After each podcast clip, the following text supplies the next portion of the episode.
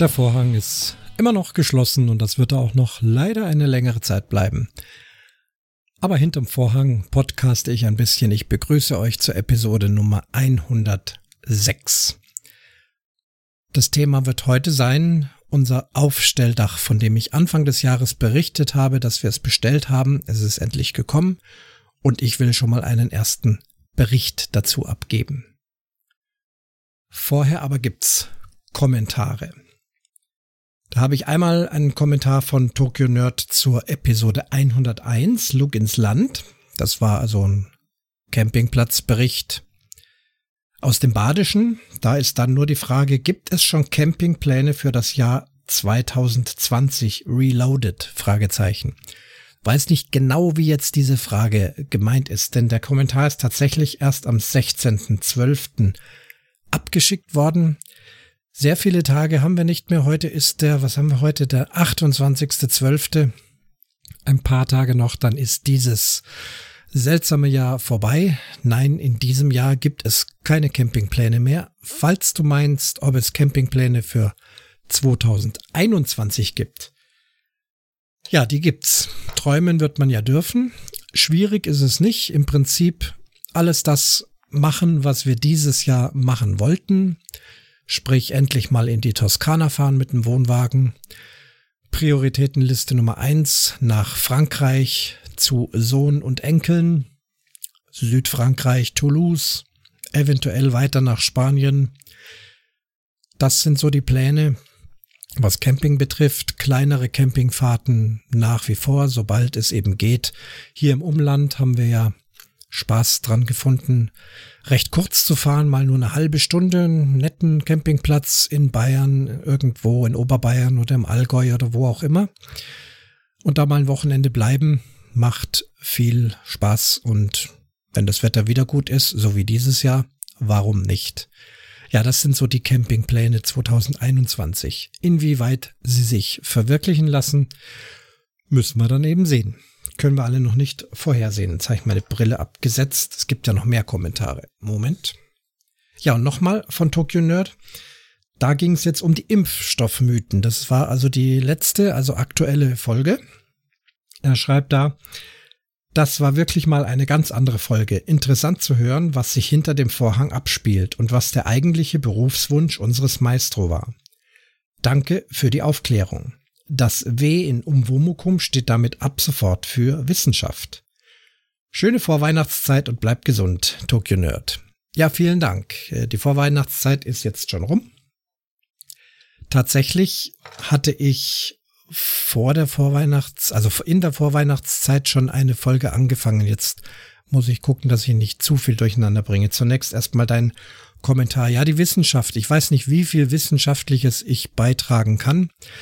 Was ich wie sonst auch im Umwomukum vermeiden möchte, ist, dass ich irgendwo mir was aus Wikipedia rausziehe und euch dann da einen Vortrag drüber halten. Das könnt ihr selber machen.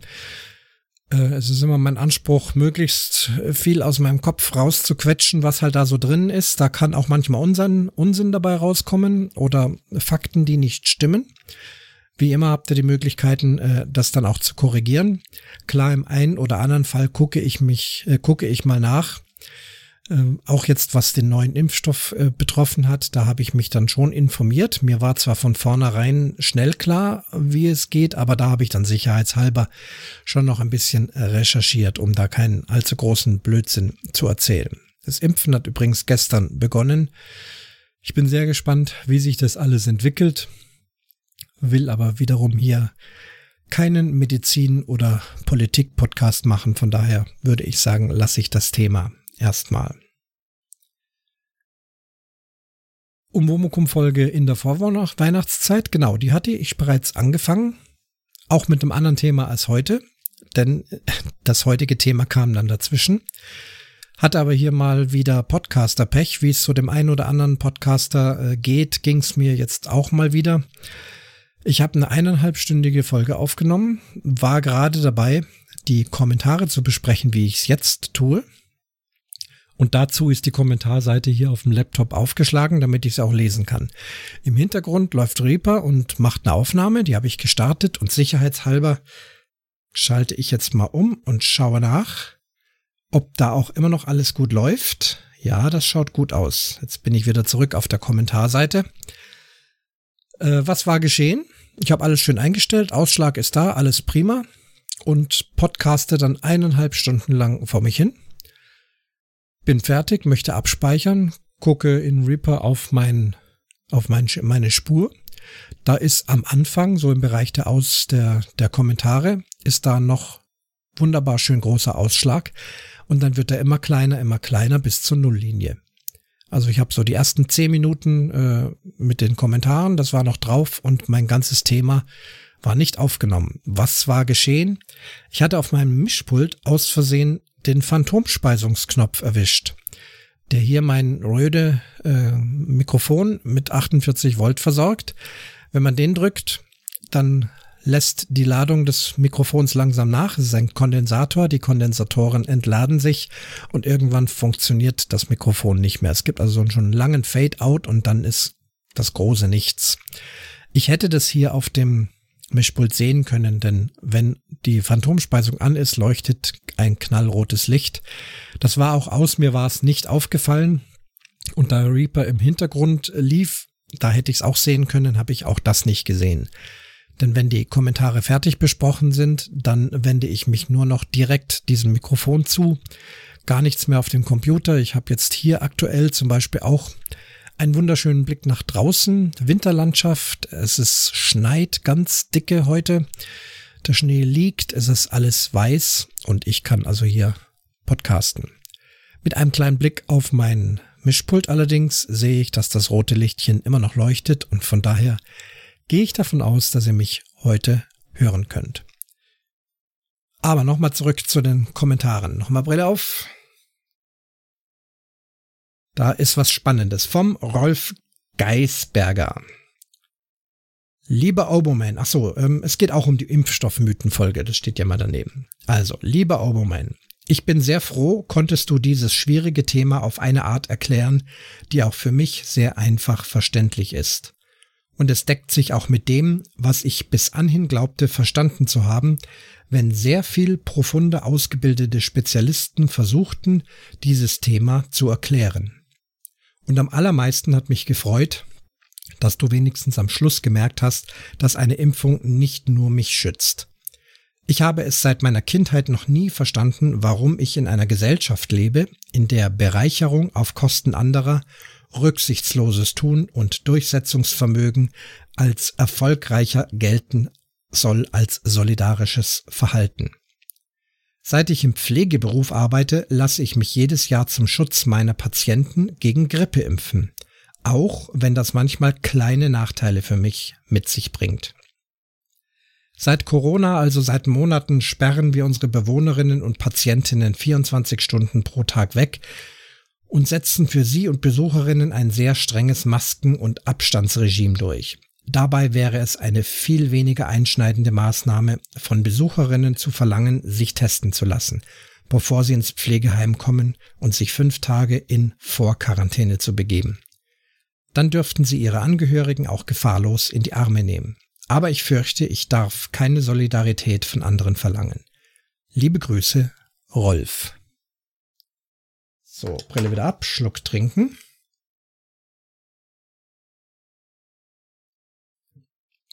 Ja, Rolf, vielen Dank für diesen Kommentar. Den muss man wirklich mal sacken lassen. Auch meinen Hörern sei empfohlen. Äh, ihr habt es ja jetzt äh, gehört, wenn nicht ganz mitgekriegt, einfach nochmal auf der Umwomukum-Seite unter den Kommentaren nachlesen. Da ist vieles drin, was ich auch unterschreiben kann. Da ist auch sicherlich wieder einiges drin. Da könnten wir jetzt das Diskutieren anfangen. Ähm, bin da sehr viel auf deiner Seite, finde dieses solidarische Verhalten sehr, sehr wichtig, finde es nobel, dass du als Altenpfleger äh, da auch deine Patientinnen und Patienten schützen möchtest. All diese Dinge kann ich gut unterstreichen. Und wenn man jetzt da anfängt, weiter drüber nachzudenken für diese, ja, wie heißt es da, also im Prinzip Ellbogengesellschaft versus Solidargesellschaft, da könnten wir ganz viel diskutieren. Da wir aber gar nicht diskutieren können und ich hier einseitig monologisiere, Da spare ich euch da jetzt äh, meine Meinungen und Erlebnisse, auch speziell jetzt, was ich im Kulturbereich äh, erlebe. Ist jetzt der Kulturbereich wichtig oder ist er nicht wichtig? Altenpflege viel wichtiger als Kultur. Da kommt man auf dünnes Eis, auf dickes Eis, da kommt man äh, in Gehirnwindungslabyrinthe und äh, ethische Fragen. Ganz, ganz schwierig alles. Wie gesagt, dafür dieser Podcast äh, nicht geeignet und als Monolog schon gar nicht wollte das trotzdem sagen. Mich hat dieser Kommentar ähm, wirklich angeregt zum Nachdenken, habe ihn ganz oft durchgelesen und finde es schön, dass so ein wunderbarer Kommentar gekommen ist. Vielen Dank nochmal. Gerne mehr davon, wenn es dann eben passt. Oder aber als Gast, jetzt spreche ich speziell den Rolf an, aber auch gerne jeden, der mit mir gerne mal sprechen möchte im Podcast ich habe jetzt viele Einzelfolgen gemacht. Mir ist eigentlich wieder mal danach, auch mit jemand anders zu sprechen, zu welchem Thema auch immer. Früher haben wir das schon oft gehabt. Ich habe ganz viele tolle Gäste schon im Umwomukum gehabt. Das könnten wir eigentlich mal wieder machen.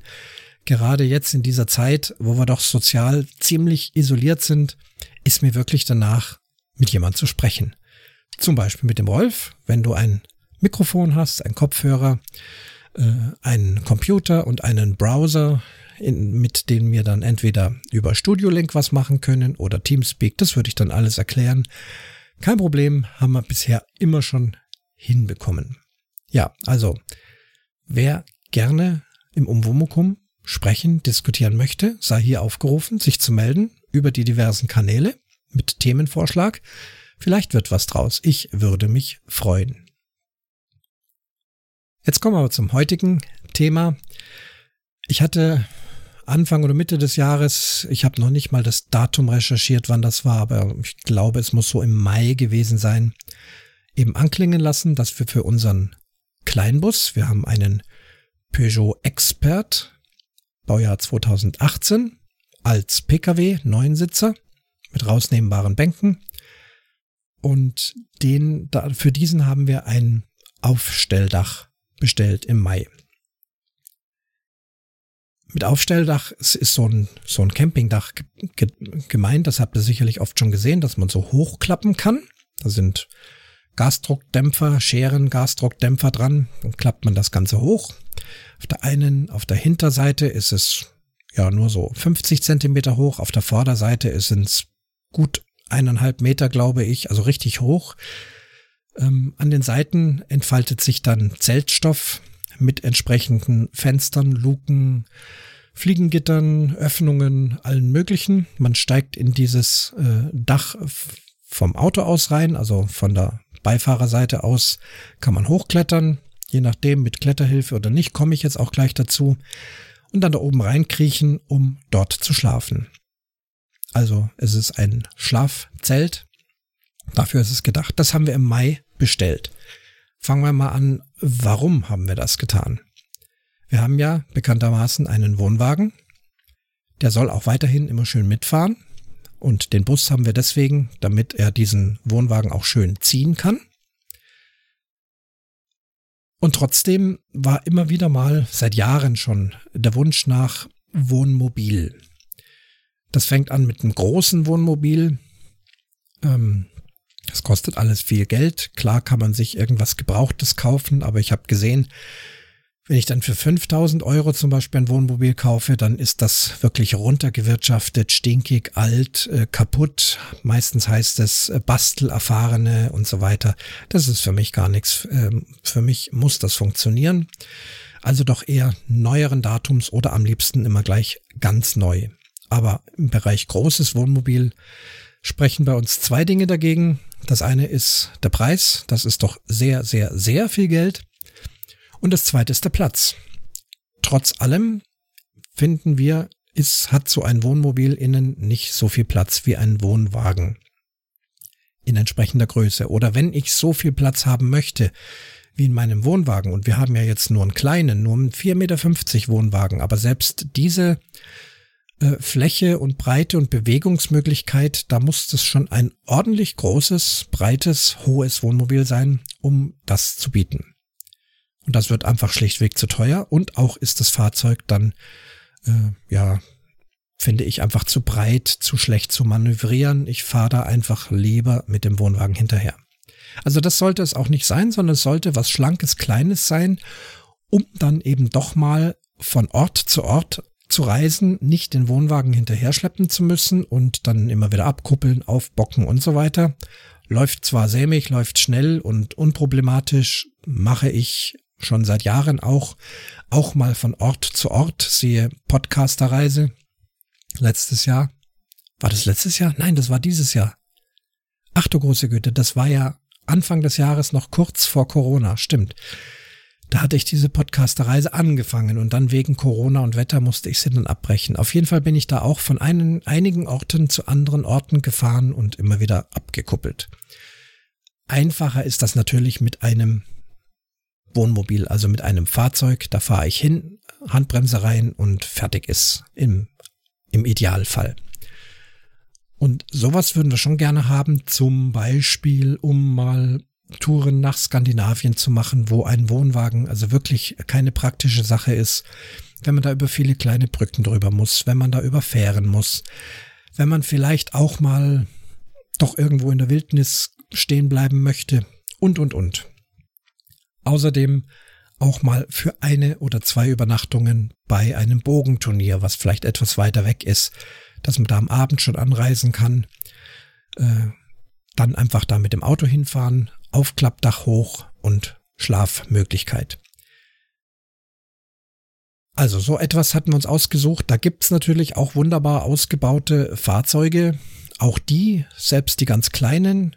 Jetzt sind wir jetzt schon im Bereich Kleinbus, also Klassiker VW-Bus oder ähnliche Fahrzeuge, wie eben unser Peugeot. Ist auch ein Kleinbus, kurzer Radstand, ganz normal. Die gibt's ja komplett ausgebaut als Camper und auch da reden wir von vielen zigtausend Euro.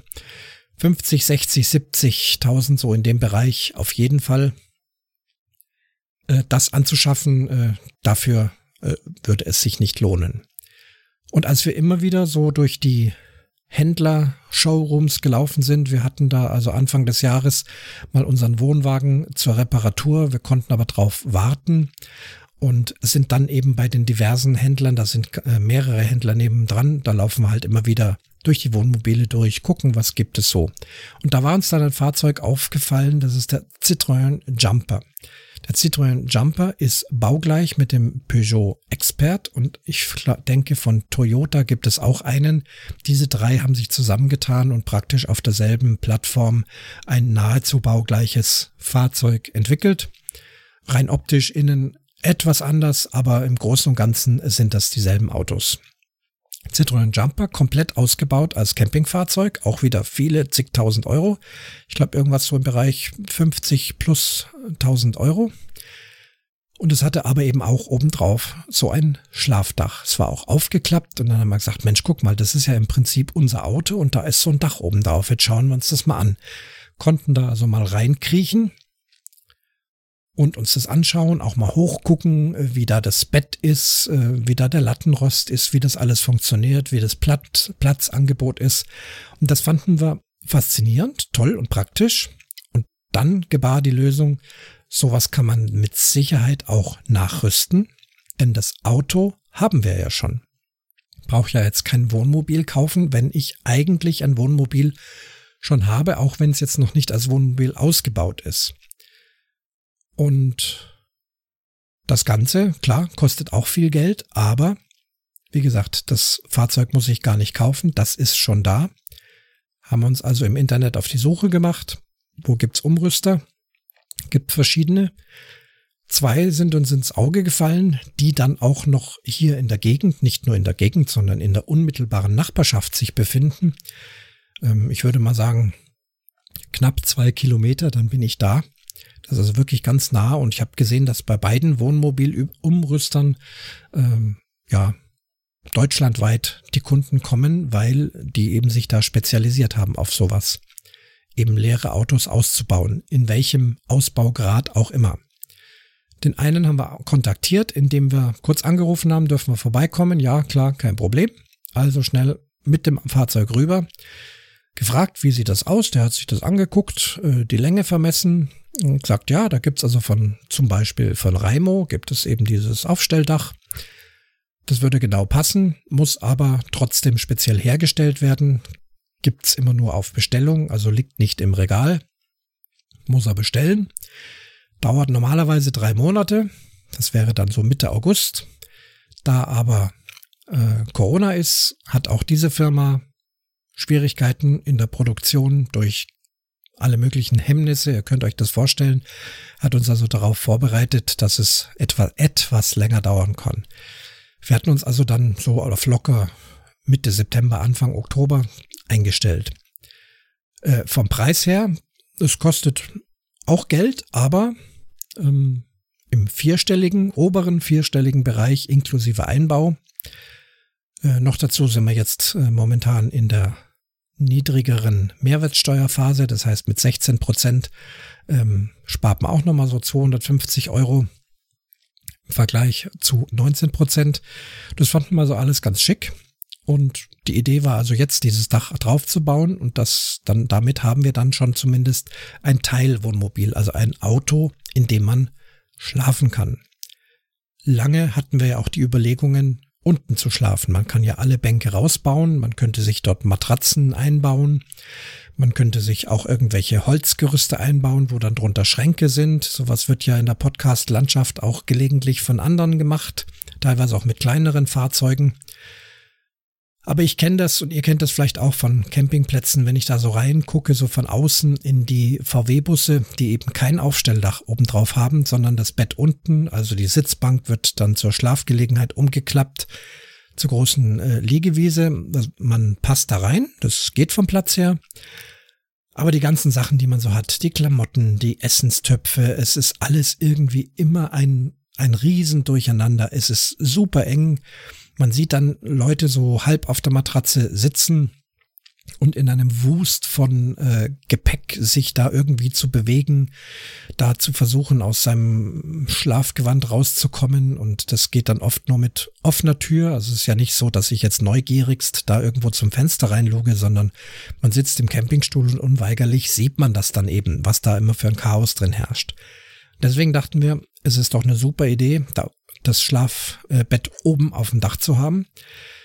Damit verdoppelt man ja im Prinzip die Fläche seines eigenen Autos, seines zukünftigen Campingautos. Denn auf der gesamten Dachfläche, das ist jetzt, äh, es ist 1,25 Meter breit und von der Länge, ja, zwei Meter, zwei Meter lang oder zwei Meter zwanzig sogar lang.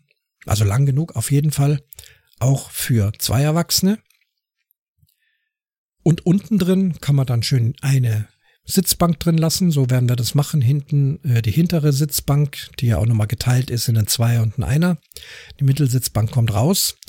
Und dann kann man sich da ordentlich bewegen. Dann hat man ja noch den großen Kofferraum. Da kommt also jetzt ein äh, System aus äh, Plastikboxen rein, die man nach vorne aufmachen kann, um da also wirklich alles reinzutun, was man eben so an Kleingepäck hat es soll ja nicht der große Campingurlaub werden. Es soll mal für ein, zwei Nächte oder eben für eine Reise heute hier, morgen da, übermorgen dort sein. Wird Camping Luxus erwartet, muss der Wohnwagen mit. Also Heizung, Kühlschrank, Platz, gemütliche Betten und so weiter und so fort. Aber so fürs urige Kleingekempe, dafür sollte eben dieses Dach sein. Ja, bestellt war's. Äh, August, es tat sich nichts. September tat sich nichts. Oktober tat sich nichts. Dann habe ich irgendwie gedacht, jetzt müssen wir doch mal nachfragen. Kennt er uns überhaupt noch? Also die Anzahlung, wir mussten also 1000 Euro anzahlen, die ist ja gelaufen. Ähm, gab aber auch keine Bestätigung dafür, aber wir hatten also gemeint, das geht alles in Ordnung. Dann war es also schwierig, da jemand zu erreichen. Liegt wahrscheinlich daran, dass es ein Ein-Mann-Betrieb ist ständig am Basteln ist. Und irgendwann kam dann doch die Aussage, ja, es ist äh, leider, es liegt an der Firma. Er habe sogar fünf Dächer bestellt äh, für Kunden und keins von den fünf Dächern ist bisher angekommen. Das dauert noch. Ja gut, okay, dann wissen wir halt wenigstens Bescheid. Dann wurde es Ende Oktober, dann wurde es November, dann wurde es Mitte November. Weder angerufen, niemand erreicht, hingefahren, niemand gesehen, alles dunkel. Ja, ein bisschen Sorgen haben uns dann schon gemacht, ob das wirklich klappt. Und ähm, tja, Kommunikation ist alles. Letztendlich hat sich herausgestellt, der gute Mann muss ja auch mal Urlaub machen. Und er war also in dieser Woche im Urlaub, deswegen kein Telefon, ähm, alles dunkel.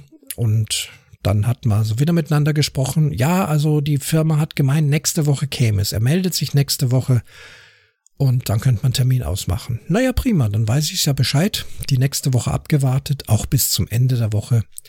Auch die darauffolgende Woche abgewartet, auch wieder bis zum Ende der Woche, wieder nichts. Dann dachte ich also, hier stimmt wirklich was nicht. Hab dann ein äh, sehr deutliches E-Mail geschrieben mit der Bitte um Rückzahlung der Anzahlung. Ähm, da offensichtlich äh, die Ware nicht geliefert werden kann und wenn es eben nicht geliefert werden kann, würden wir eben von dem Kauf zurücktreten. Die vereinbarte Vertragserfüllungsfrist ist ja schon doppelt vergangen. Ne? Statt drei Monaten waren wir jetzt schon bei sechs Monate. Das Ganze war Anfang Dezember. Kurz danach kam wieder ein Anruf, beziehungsweise in dem Fall sogar ein E-Mail. Ja, er habe selber ein böses Mail an die Firma geschrieben. Äh, so ginge es nicht. Und äh, jetzt hat er also doch tatsächlich ein ähm, Versandauftrag von der Spedition äh, bekommen. Das heißt, die Spedition hat bestätigt, äh, es sind die Dächer unterwegs zu ihm und er hat auch schon eine Rechnung für das Dach bekommen. Ich habe ein allerletztes Mal versucht, dies zu glauben. Und tatsächlich, eine Woche später kam der Anruf, ja, das Dach ist da, wir können einen Termin ausmachen. Na Gott sei Dank, na endlich. Wir hatten es jetzt nicht speziell eilig, obwohl es schon ärgerlich war. Ich hatte im Oktober einige Dinge geplant, wo ich, also auch beruflich zum Beispiel mal, da war also doch der ein oder andere Mini-Auftritt, da hätte ich dann hinfahren können, wer hätte dann dort übernachtet, um das mal auszuprobieren. Das ist also alles flach gefallen. Klar, es ging auch anders und äh, zwei von den drei Dingen sind dann auch letztendlich coronamäßig ausgefallen. Aber man möchte es ja dann doch irgendwann mal haben, man ist ja dann doch irgendwann mal gespannt, wie das so wird. Also, Montagetermin ausgemacht, Auto hingebracht, hat alles soweit funktioniert. Dann hieß es, es dauert fünf bis sechs Werktage, bis die Arbeit getan ist. Ich habe es an einem Dienstag hingebracht und die darauffolgende Woche, am Montag, kam der Anruf, das Dach ist fertig. Hat alles funktioniert. Er würde dann am Dienstag in der Früh noch zum TÜV fahren, denn die, der ganze Einbau muss ja auch TÜV abgenommen werden. Das war immerhin alles in dem Preis mit drin.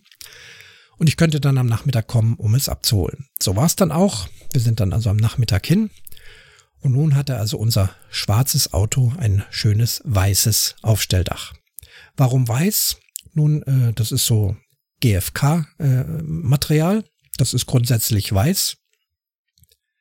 Man könnte es in der Wagenfarbe lackieren lassen. Das kostet ein Tausender extra. Da dachte ich, das muss jetzt nicht sein. Nur wegen der Optik habe ich selten bei Fahrzeugen Geld ausgegeben. Außerdem ist ein weißes Dach als Campingdach gar nicht schlecht. Campingfahrzeuge sind meistens weiß, damit eben die Sonne schön abgestrahlt wird und nicht so absorbiert wird wie bei schwarzen Fahrzeugen. Nun ist unser Fahrzeug nun mal schwarz aber dass es jetzt ein weißes Dach hat, hat eben hoffentlich auch den Vorteil, dass es nicht vielleicht so ganz so heiß da drin wird, wenn mal die Sonne knallt. Außerdem ist diese Schwarz-Weiß-Kombination auch ganz hübsch. Aktuell schaut so aus, wie wenn 10 cm Schnee auf dem Auto liegen, denn es schneit auch gerade. Aber das ist jetzt eben unser neues Campingdach. Ja, das Fahrzeug stand in der Garage, das Zeltdach war aufgeklappt, sehr beeindruckend, ganz schön riesig vorne dann mal von innen reingeguckt, prima. Und ich war also ganz schnell mit einem kleinen Schemelchen auf dem, auf der Rückbank, dann mit dem Knie äh, auf die Rückenlehne und schwupp war ich auch schon drin. Obwohl ich jetzt nicht mehr so der gelenkigste bin. Äh, wir hatten uns Sorgen gemacht, schaffen wir das überhaupt da hoch? Brauchen wir eine Leiter? Brauchen wir irgendwas? Nee, es ging dann ganz gut. Reingeklettert, umgedreht, hingelegt, wunderbar. Wir haben die Luxusausführung bestellt. Ähm, die Matratze ist ja doch recht dünn. Es ist eine Schaumstoffmatratze von, ich würde mal sagen, circa sieben, acht Zentimeter, vielleicht zehn, ich weiß es nicht. Also dünn auf jeden Fall. Und drunter ist dann aber immerhin ein Lattenrost mit ähm, Federtellern. Also jeder Punkt, der da belastet wird, dreht sich einzeln. Das ist schon eine ganz schicke Sache, dass man also da, wenn man auf der Seite liegt, nicht zu viel Druckstellen kriegt. Auf den ersten, aufs erste Gefühl hin war das okay. Man konnte da gut liegen. Man merkt schon, dass das natürlich härter ist, dass das keine Schlaraffia, sieben Zonen, sonst wie Matratze ist, äh, ist ganz klar. Es wird ein rustikaleres, knackigeres Camping. Aber ich hoffe trotzdem, dass wir da gut schlafen können. Ähm, es wird auch noch ein Experiment gemacht, dass wir so eine Visco-Auflage dann noch drauflegen. So viel Platz ist noch. Es ist nicht viel Platz, aber äh, bis, bis zum Deckel sozusagen, wenn man es ja dann zuklappt, muss ja alles zuklappbar sein. Aber da wird also noch experimentiert, dass wir zusätzlich noch eine Visco-Auflage drauflegen.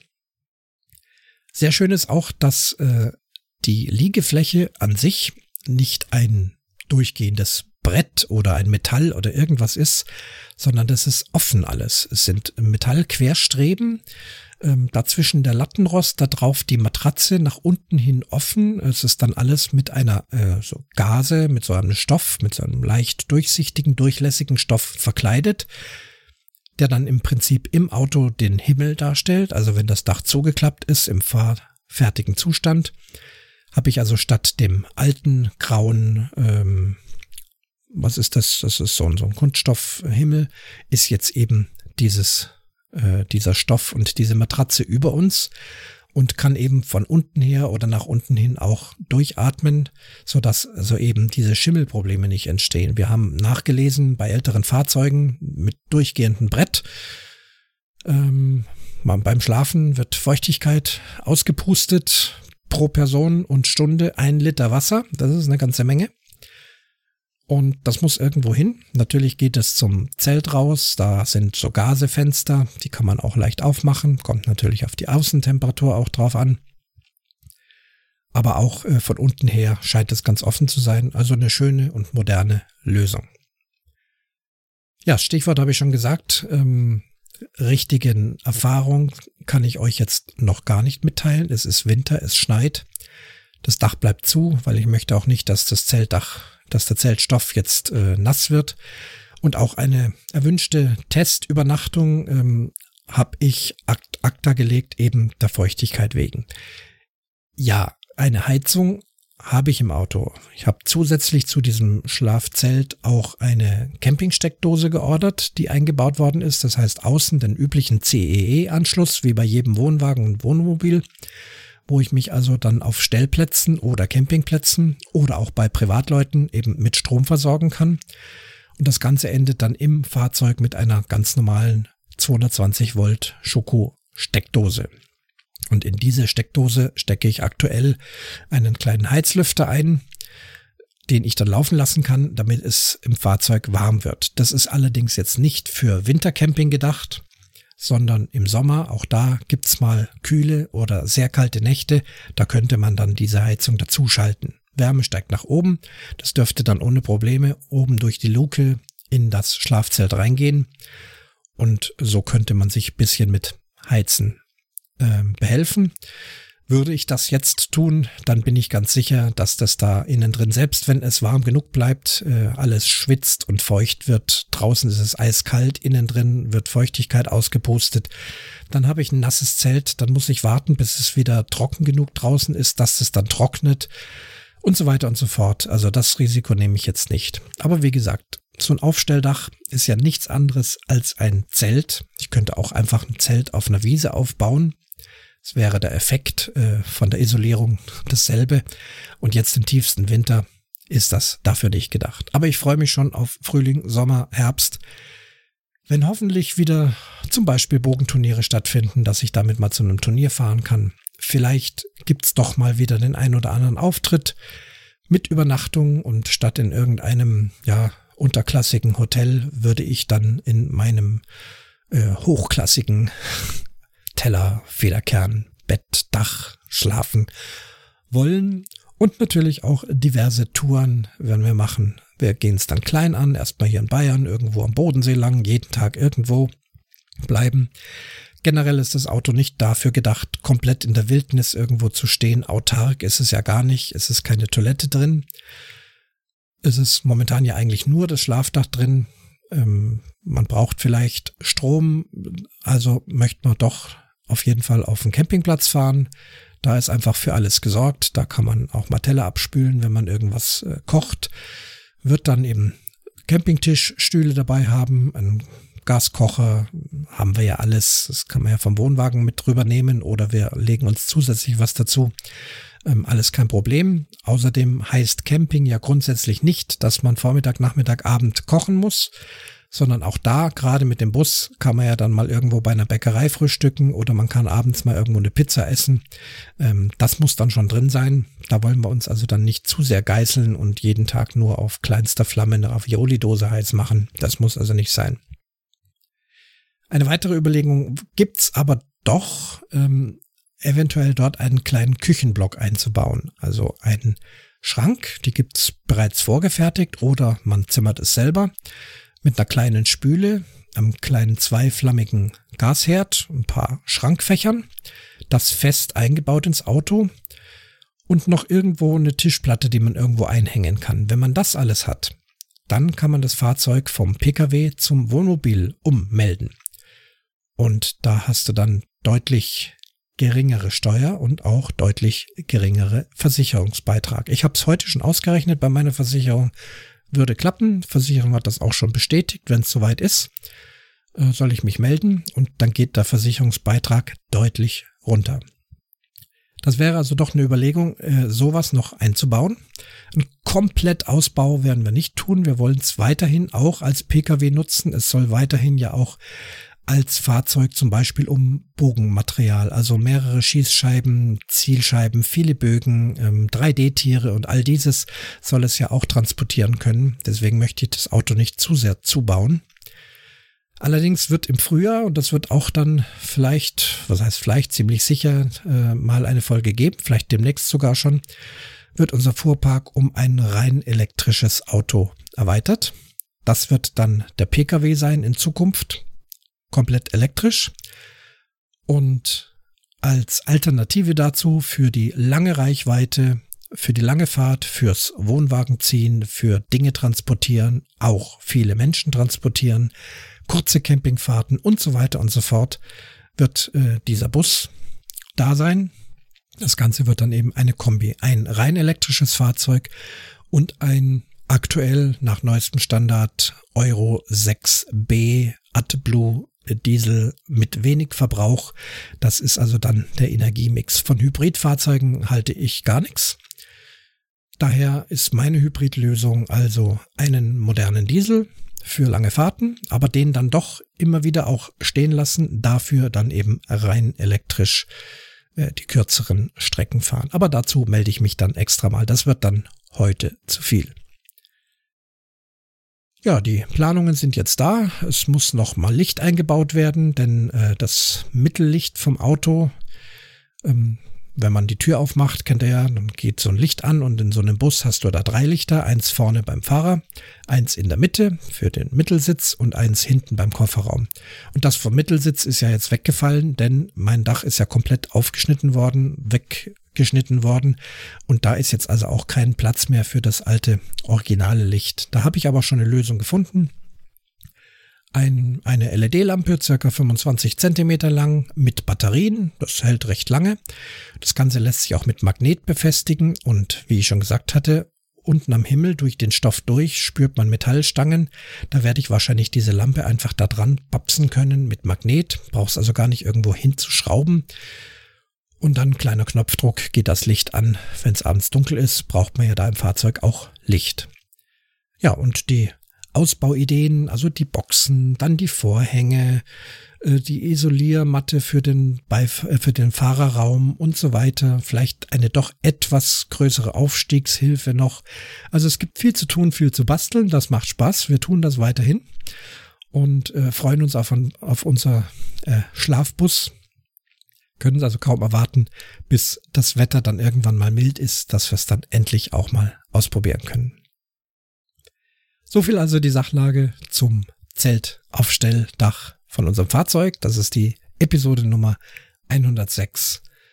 Wie gesagt, meldet euch, wenn ihr auch mal Lust habt zum Podcasten. Das können auch gerne welche sein, die hier schon mal waren. Wenn ihr wieder Lust habt, wie auch immer, seid ihr herzlich eingeladen. Äh, bin gespannt, ob sich da was tut. Also bis zum nächsten Mal. Grüße von hinter dem Vorhang.